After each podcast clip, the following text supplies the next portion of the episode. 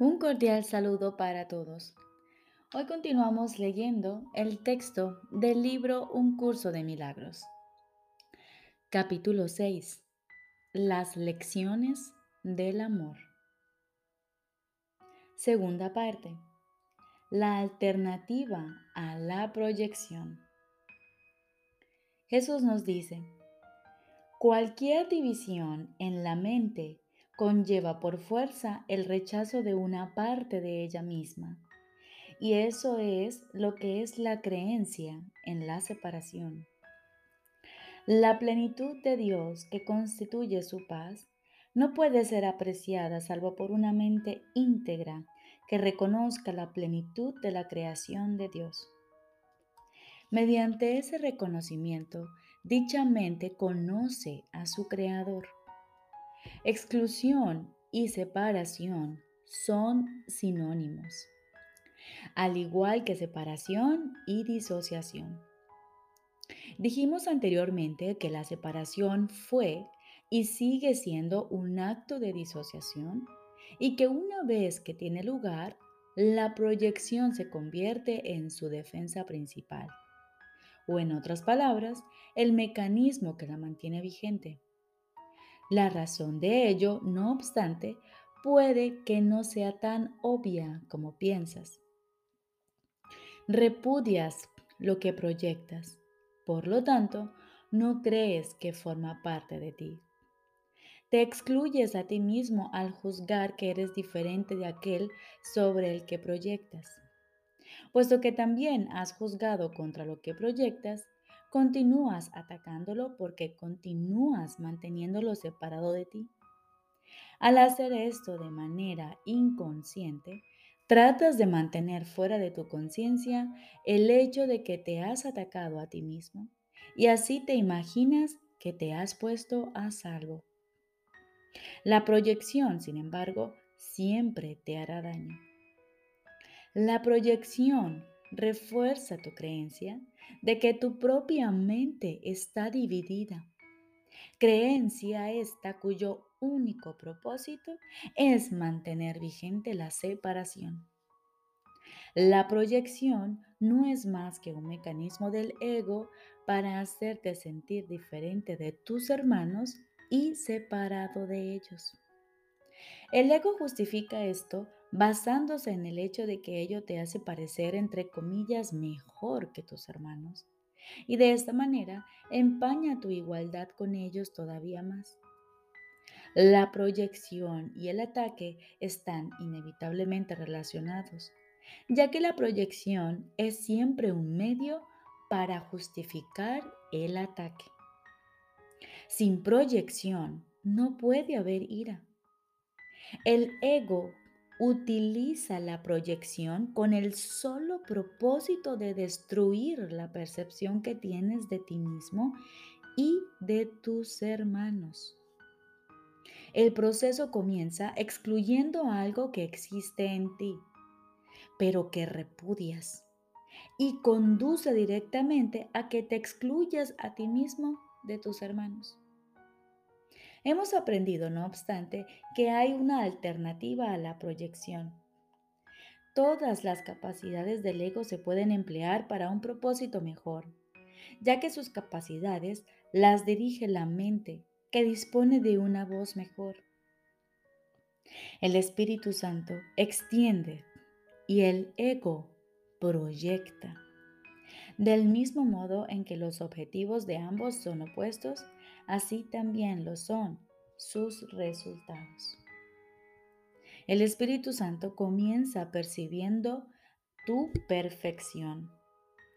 Como sabe que esa perfección es algo que todos comparten, la reconoce en otros y así la refuerza tanto en ti como en ellos. En vez de ira, esto suscita amor tanto en ellos como en ti, porque establece el estado de inclusión. Puesto que percibe igualdad, el Espíritu Santo percibe en todos las mismas necesidades. Esto invita automáticamente a la expiación, porque la expiación es la necesidad universal de este mundo. Percibirte a ti mismo de esta manera es la única forma de hallar felicidad en el mundo. Eso se debe a que es el reconocimiento de que tú no estás en este mundo, pues el mundo es un lugar infeliz.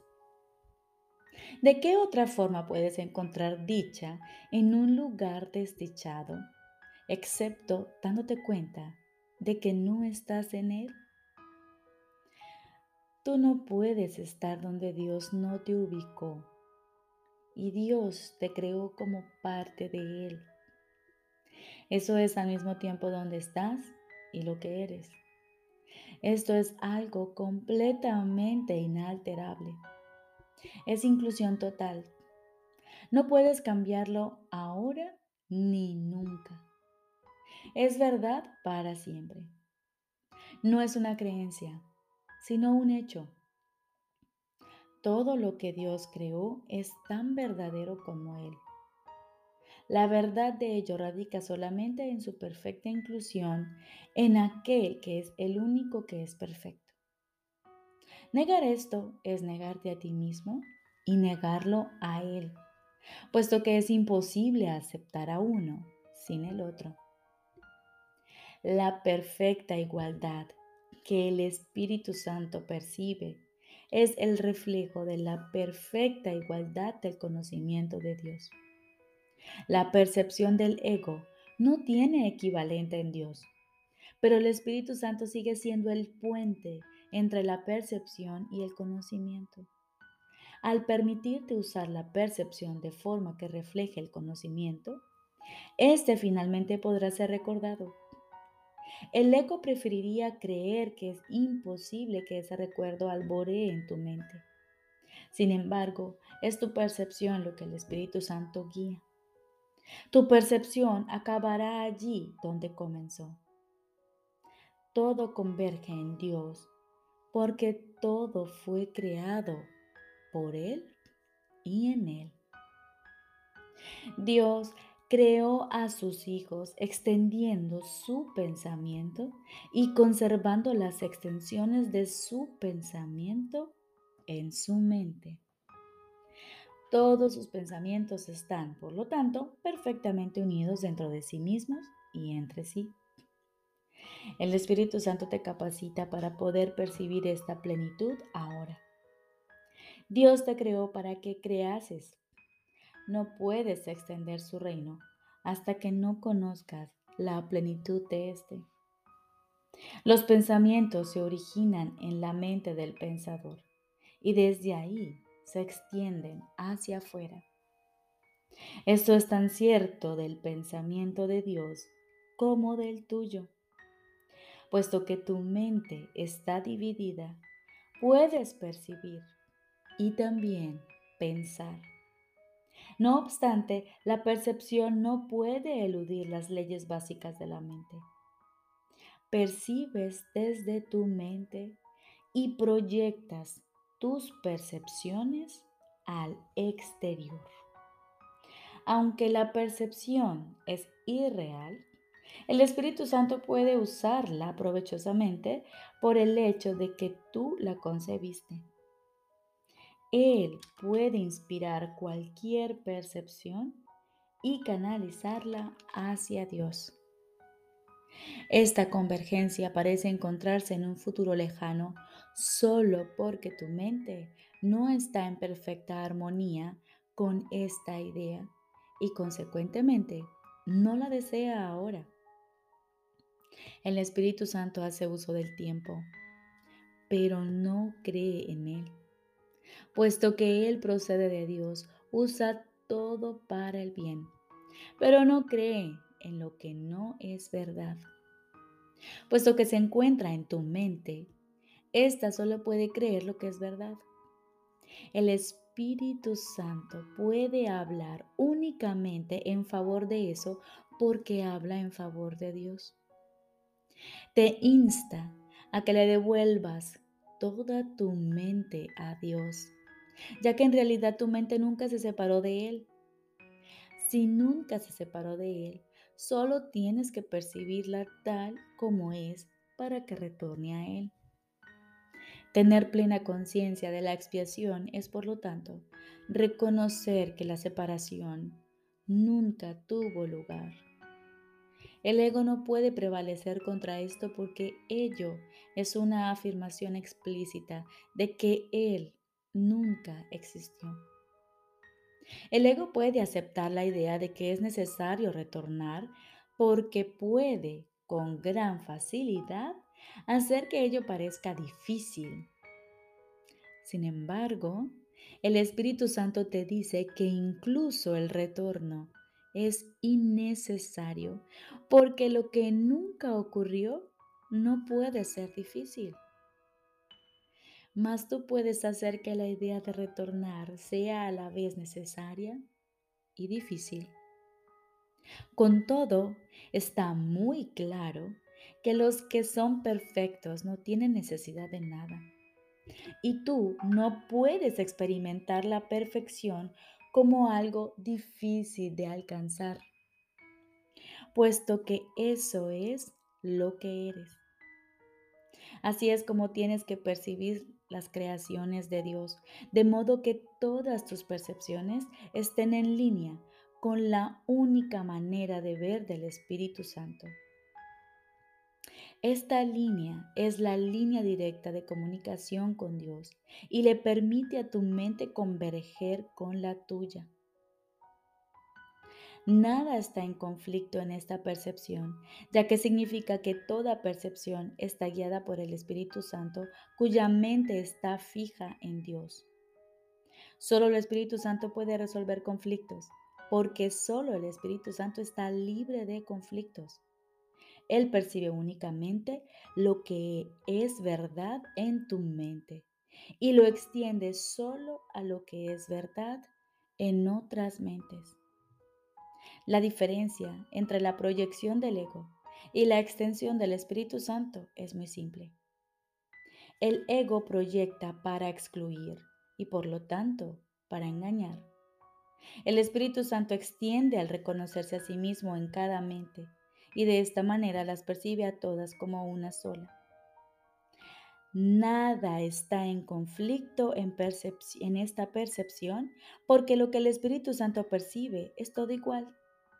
Donde quiera que mira se ve a sí mismo y puesto que está unido, siempre ofrece el reino en su totalidad. Este es el único mensaje que Dios le dio en favor del cual tiene que hablar porque eso es lo que Él es. La paz de Dios reside en ese mensaje y por consiguiente, la paz de Dios reside en ti. La gran paz del reino refulge en tu mente para siempre, pero tiene que irradiar desde ti hacia afuera para que tomes conciencia de ella. El Espíritu Santo te fue dado con perfecta imparcialidad y a menos que lo reconozcas imparcialmente, no podrás reconocerlo en absoluto. El ego es legión, pero el Espíritu Santo es uno. No hay tinieblas en ninguna parte del reino y tu papel solo consiste en impedir que las tinieblas moren en tu mente. Esta armonía con la luz es ilimitada porque está en armonía con la luz del mundo. Cada uno de nosotros es la luz del mundo y al unir nuestras mentes en esa luz, proclamamos el reino de Dios juntos y cual uno solo.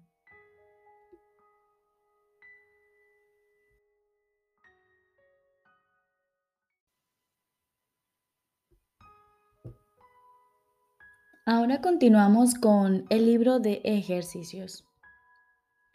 Lección número 40. Soy bendito por ser un hijo de Dios. Soy bendito por ser un hijo de Dios.